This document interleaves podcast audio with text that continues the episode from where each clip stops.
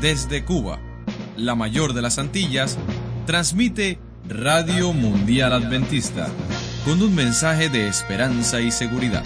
Un sonido diferente, propagando salvación.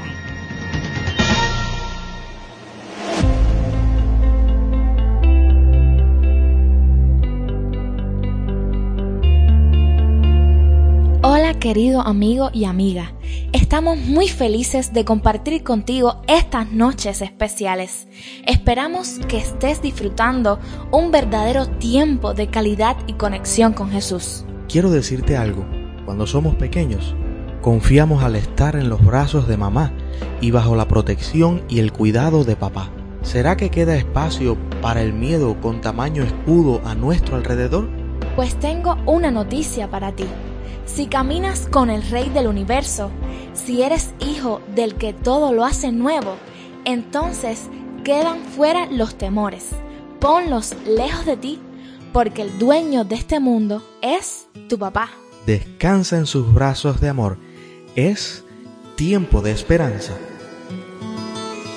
Cuando llegaste tú se fue el temor.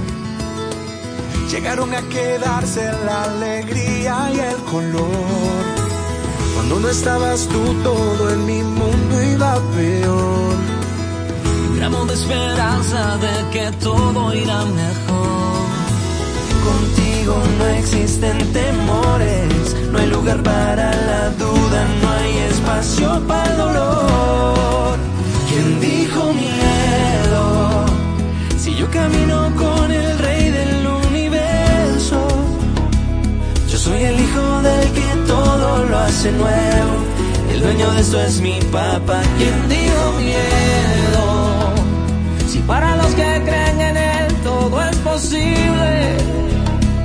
Él me levanta cuando todo está perdido. Cuando no hay fuerzas para más, ahí aparece mi papá.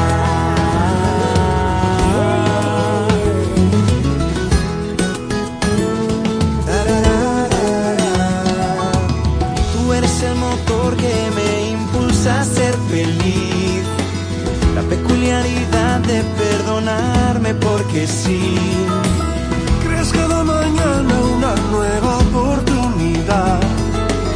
Contigo no hay batalla que no quiera pelear y ya. Contigo no existen temores, no hay lugar para la duda, no hay espacio para el dolor.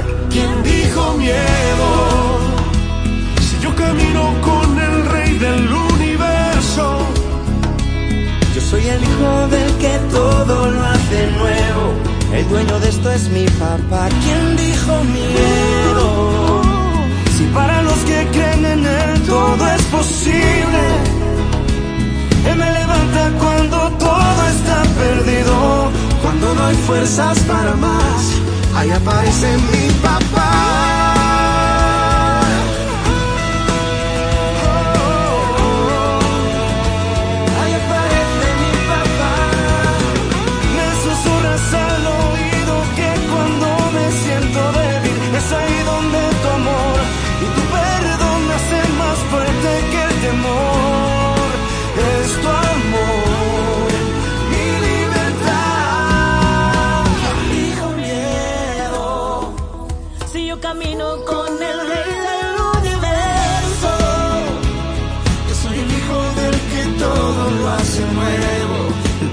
Es mi papá, quien dijo miedo. Si para los que creen en todo es posible. Él me levanta cuando todo está perdido. Cuando no hay fuerzas para más, ahí aparece mi papá.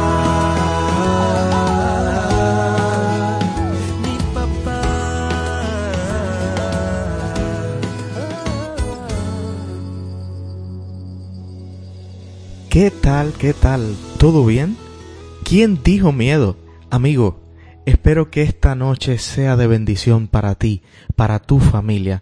Hemos estado deseando acompañarte desde hace mucho tiempo y al final aquí estamos, de verdad compartiendo las emociones que solo los jóvenes, los amigos, los hermanos, los que creemos en Jesús podemos compartir.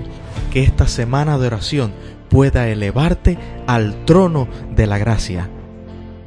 Y recuerda, cuando tenemos al dueño de todo el universo, no hay nada que temer.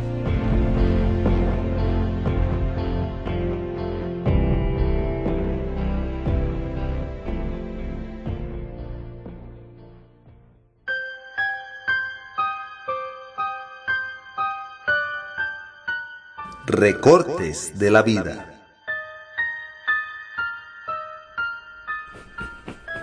Comienza la mañana. Hmm, terrible. Déjame apurarme, a ver si desayuno y salgo para la biblioteca. Ay, ¿te toca ir a la biblioteca hoy? Ay, sí.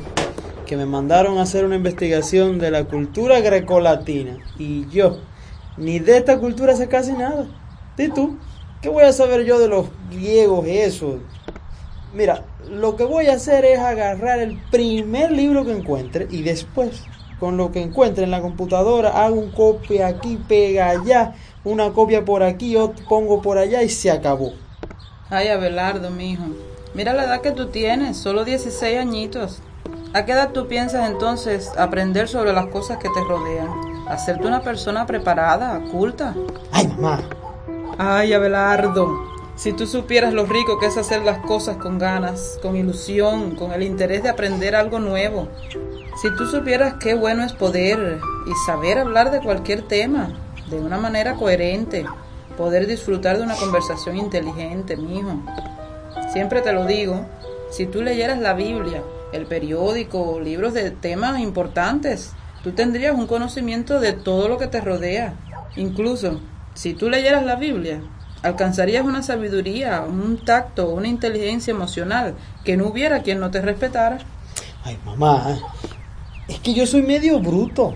No creas que todo el mundo es como tú, que siempre sabe qué decir y, y qué hacer cuando la gente tiene problemas y cosas así. Abelardito, mi hijo, créeme cuando te digo que ese libro negro que tú ves ahí, la palabra de Dios, ha sido para mí la mejor escuela que una persona pueda pasar en esta vida. ¿Has visto al hombre solícito en su trabajo? Delante de los reyes estará, no estará delante de los hombres de baja condición. Haz todo lo mejor que puedas. Nunca sabrás cuándo estás escribiendo tu futuro.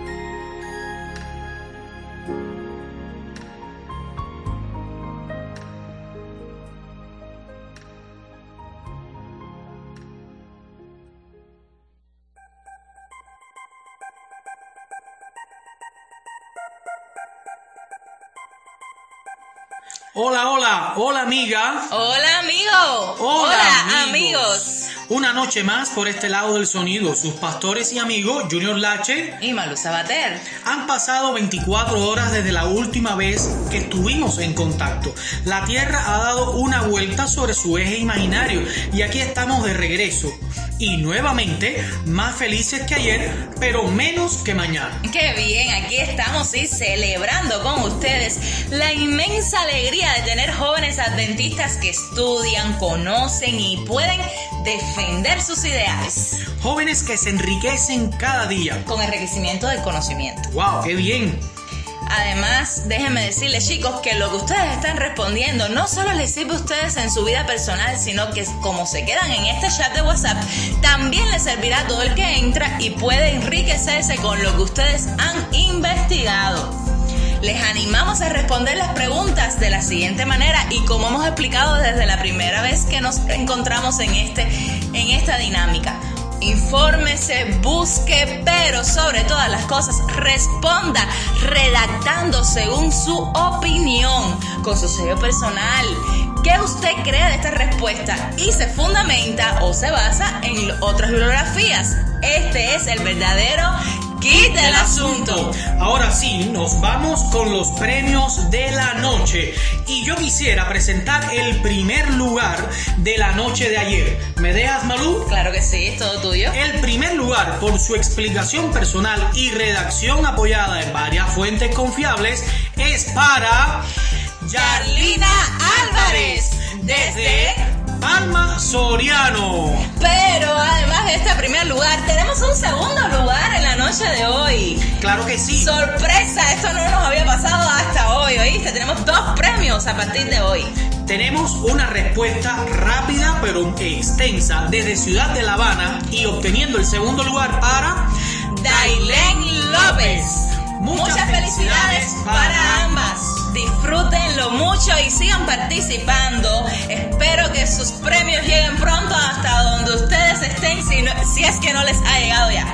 Disfrútenlo muchísimo y participen porque hay muchas más otras sorpresas como de las que le estábamos hablando precisamente ayer. El premio vía postal. Este premio que llegará a las casas de los premiados el último día de esta semana. Es lindísimo este detalle. A mí me encantaría que me llegara a mi casa un paquete especial como premio de participar en esta dinámica. Pero bueno, no me va a llegar porque estamos de este lado en la dinámica. No obstante, usted sí puede tener la oportunidad. Así que te animo a que participes, busques, no te pierdas esta sección, porque el último día de esta semana te llegará a tu casa un premio vía postal. Tremendo ese premio, pero ahora sí, hay que continuar y debemos lanzar la pregunta de hoy. ¿Listos? Tome papel y lápiz que vamos a decir la pregunta. ¿Lista, Malú? Lista, lista, lista. Haz la pregunta tú esta noche. Pues la pregunta para esta noche dice así. En Job, capítulo 1, versos del 6 al 12, ¿se dio Dios a una provocación de Satanás? Argumente. Vuelvo a decirles, ¿se dio Dios a alguna provocación de Satanás? En Job capítulo 1 versos 6 al 12 argumente su respuesta. Recuerde bien, vale mucho su opinión porque esto es el kit del, asunto. Hoy amigos ya nos vamos pero no sin antes dejarles la frase del conocimiento que como cada sección compartimos con ustedes. Precisamente hoy les vamos a recordar lo que reza la filosofía de la educación adventista. Y ella nos dice así ser pensadores, no meros reflectores. Por ello, no respondemos a las preguntas copiando y pegando. No, que va, eso nosotros no lo hacemos. No, no, no, no. Somos de los pensadores que estudiamos, nos basamos en fuentes y creamos nuestra propia percepción con base bíblica. Y un sello muy, pero que muy personal, llegando siempre al kit del asunto.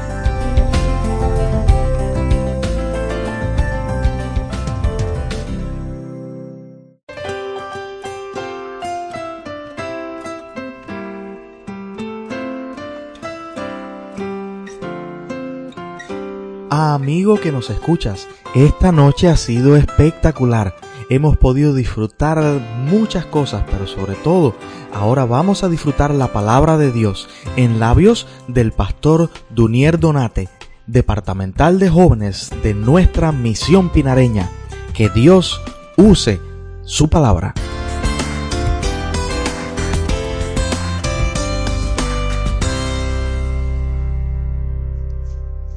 Saludo para todos ustedes, queridos jóvenes.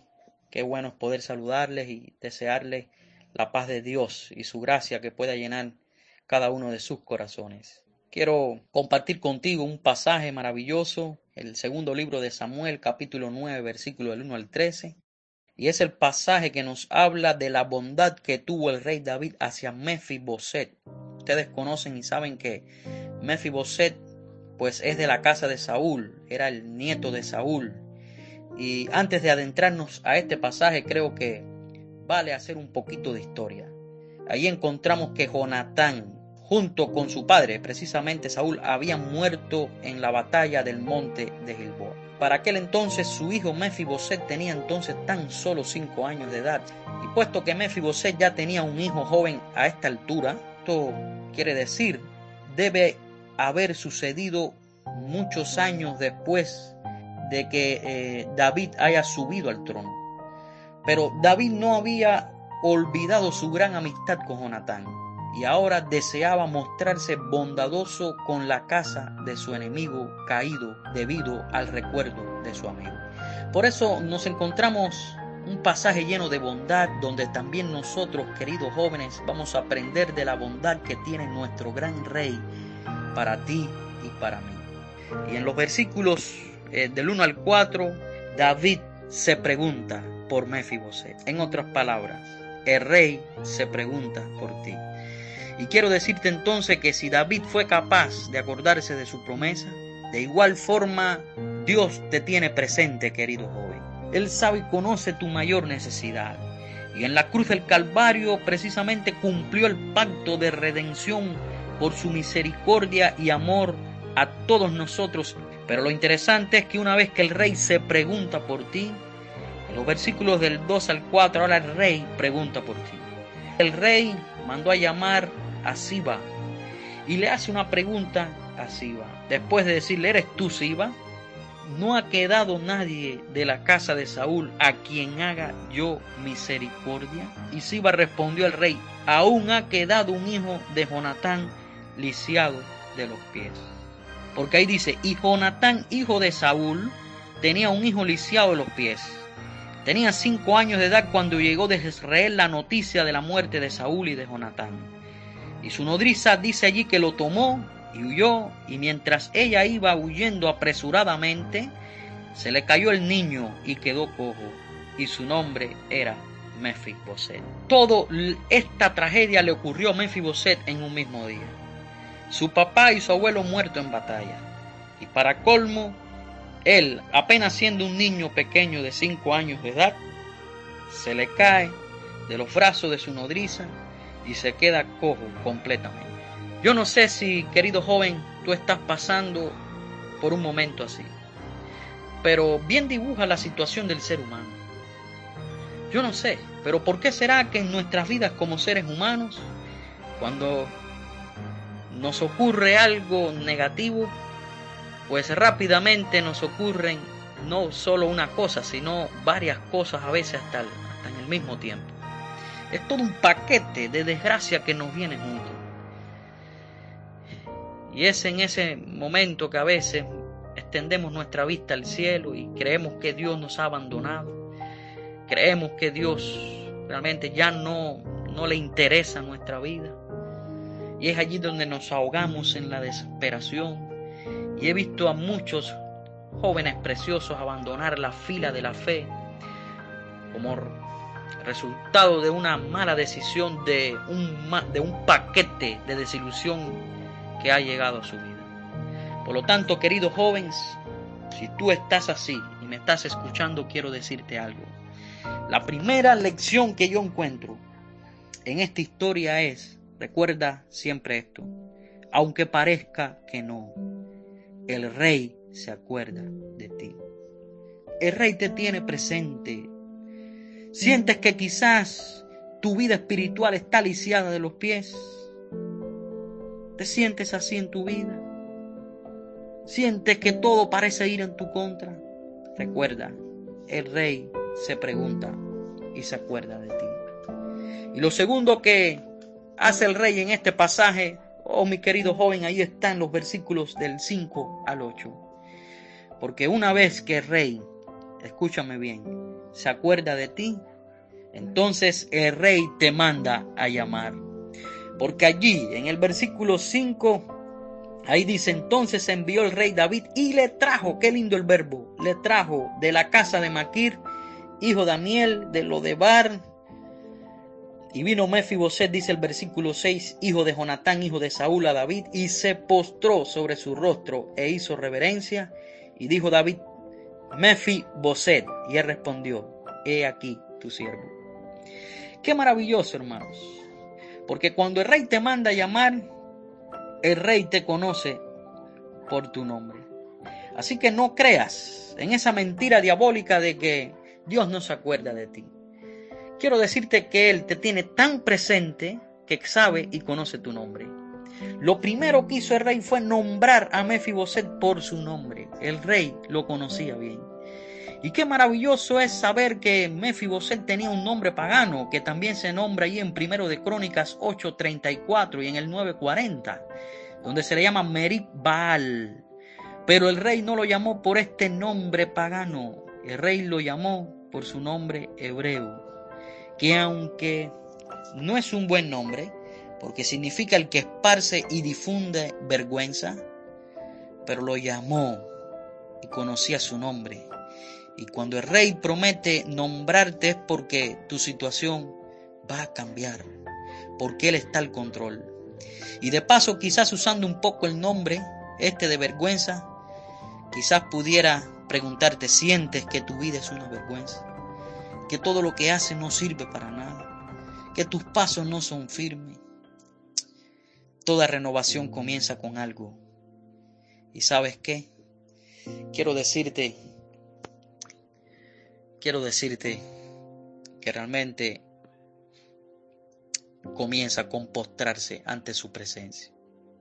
Y Mefiboset reconoció esto y se postró sobre su rostro. E hizo la primera acción que todos debiéramos hacer en nuestros momentos de dificultad. ¿Sientes que hay dificultad en tu vida? Pues póstrate ante el rostro maravilloso de Dios. ¿Tienes miedo? Porque dice el pasaje allí en el 7 y en el 8 que Mefiboset tenía miedo y no era para menos. Porque bien él sabía que ahora estaba a merced del rey. Y si David lo hubiera deseado, hubiera podido haber ordenado su ejecución a fin de raer completamente la descendencia de Saúl. Pero no, quiso hacerle misericordia porque representaba en ese acto la misericordia de nuestro Dios hacia nosotros. Pero Mefiboset comprendió el primer secreto del éxito que es postrarse ante la majestad del cielo. Y el segundo secreto, joven, el segundo o la segunda acción que debes de realizar si te sientes triste, si te sientes agobiado o agobiada. Mira, ahí está en el versículo 8 cuando él dice, y él inclinándose dijo, ¿quién es tu siervo para que mires a un perro muerto como yo? ¿Entendiste? Él reconoció que no era nadie ante el rey. El peor peligro para nuestras vidas es que creamos que somos alguien sin Él, sin Dios. Así que joven, solo si nos humillamos ante Dios, es que podemos tener grandes victorias para nuestra vida. Y solo así es que podemos vencer nuestros miedos. Y el rey le dijo, no tengas temor, en el versículo 7, primera parte. Recuerda, joven, Solo si te postras y reconoces que necesitas de Él, es que podrás escuchar de los mismos labios de nuestro Dios las benditas palabras, no tengas miedos. Y la tercera acción de rey y última que quiero compartir contigo en el día de hoy, acá en este pasaje, es la que encontramos allí en los versículos del 9 al 13 porque una vez que el rey se acuerda de ti, una vez que el rey te manda llamar, oh querido joven, mira, el rey te invita a comer siempre a su mesa. Y esta expresión es maravilloso ver que se repite cuatro veces en siete versículos. Y ustedes saben que cuando existe una repetición así en tan pocos versículos es porque muestra su importancia y la magnitud del honor que Dios quiere conferirte. Y que en este caso, bueno, David quería conferirle a Mefiboset. Dios ha preparado mesa para ti, querido joven. Lo dice allí en el Salmo 23.5, aderezas mesas delante de mí en presencia de mis angustiadores. Y en Lucas 22, 29 y 30 dice, yo pues os asigno un reino como mi Padre me lo asignó a mí, para que comáis y bebáis a mi mesa en mi reino y os sentéis en tronos juzgando a las doce tribus de Israel. Qué maravilloso, querido joven, saber que tienes un puesto en su mesa. Pero quiero decirte que también tienes que tener cuidado porque el diablo tiene su mesa. Y en Lucas 22, 21 dice ahí, mas he aquí la mano del que me entrega está conmigo en la mesa. Y en Primera de Corintios 10, 21 dice, no podéis beber la copa del Señor y la copa de los demonios. No podéis participar de la mesa del Señor y de la mesa de los demonios. Así que mis amados, Dios nos ha preparado una mesa para nosotros. Pero no deje que nada ni nadie te quite el puesto, porque no hay un punto intermedio. O es la mesa de Dios o es la mesa de Satanás. Espero, querido joven, que tú puedas en estos momentos elegir sentarte a la mesa siempre de Dios. Pero no solo dice eso el pasaje. También dice allí el pasaje en el versículo pues 11 y respondió Siba al rey, conforme todo lo que ha mandado mi señor, el rey a su siervo, así lo hará tu siervo Mefiboset, dijo el rey, comerá a mi mesa como uno de los hijos del rey.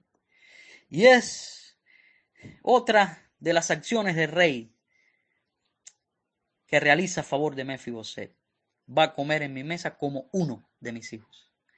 Es decir, el rey te considera su hijo. Y si vamos allí a Gálatas 4, del 4 al 9, hermanos, el apóstol Pablo hablando de este concepto de hijo, mira, qué palabras más maravillosas se narran ahí cuando dice, pero cuando vino el cumplimiento del tiempo, Dios envió a su hijo nacido de mujer y nacido bajo la ley para que redimiese a los que estaban bajo la ley, a fin de que recibiésemos la adopción de hijos.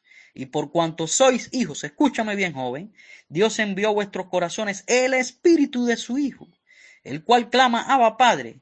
Así que ya no eres esclavo, sino hijo, y si hijo también heredero de Dios, por medio de Cristo.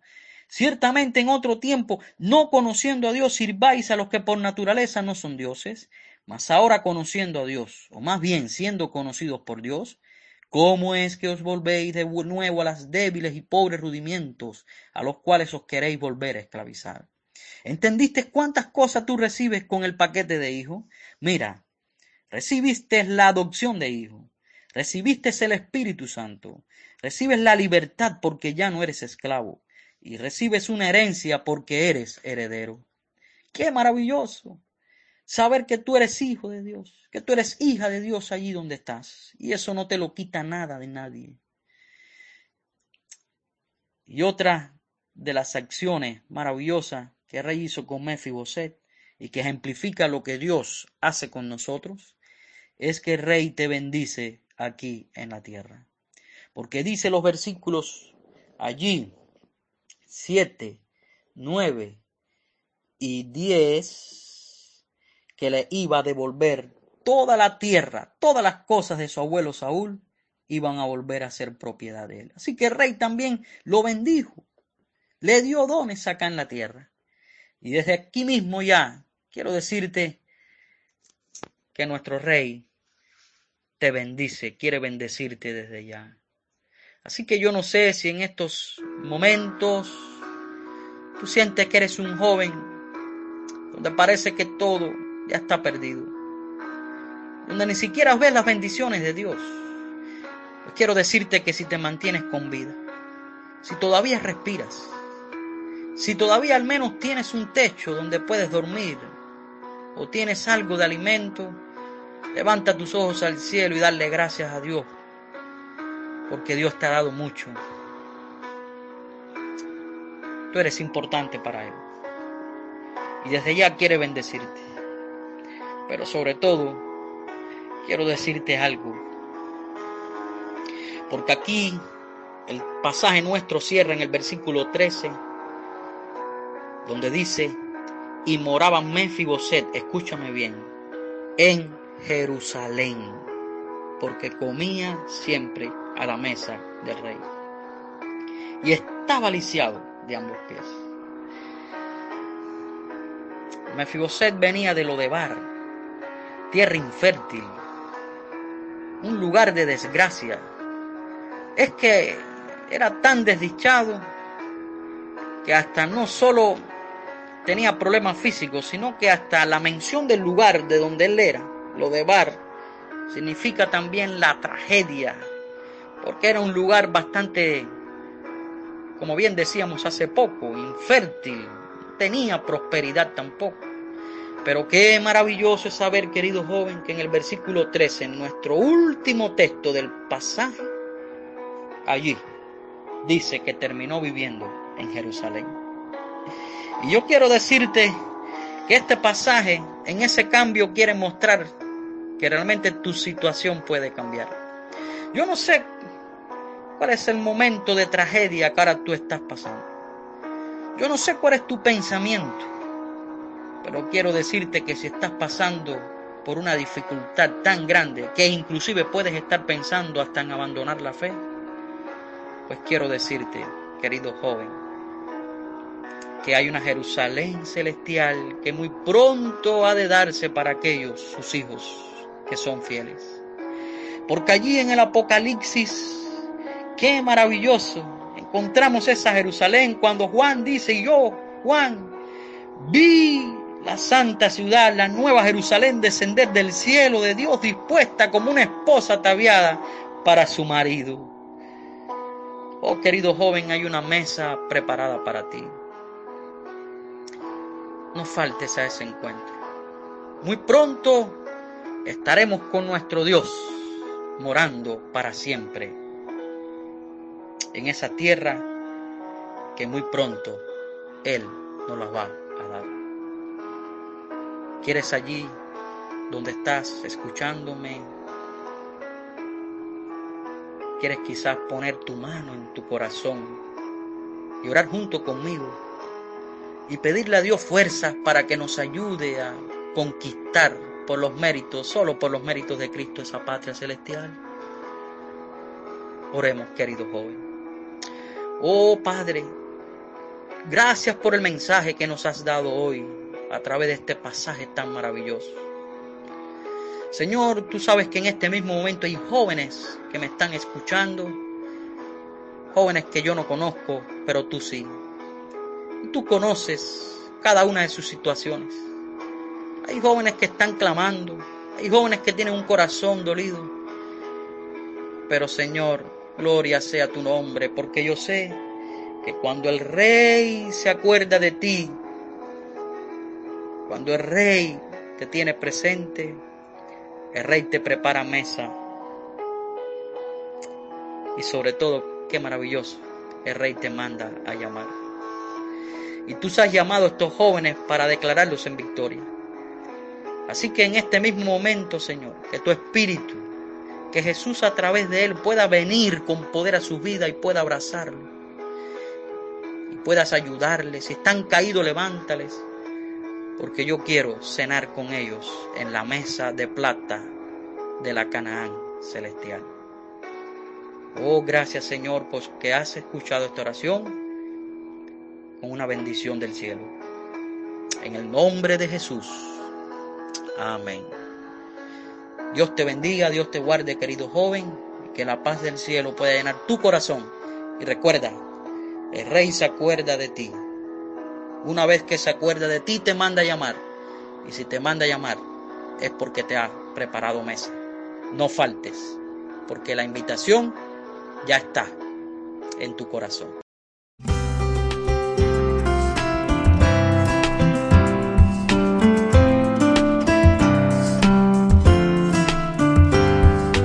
Esperamos que este programa haya sido de provecho para tu vida. Compártelo con familia y amigos. Lo único que realmente importa es verte feliz abrazando a Jesús.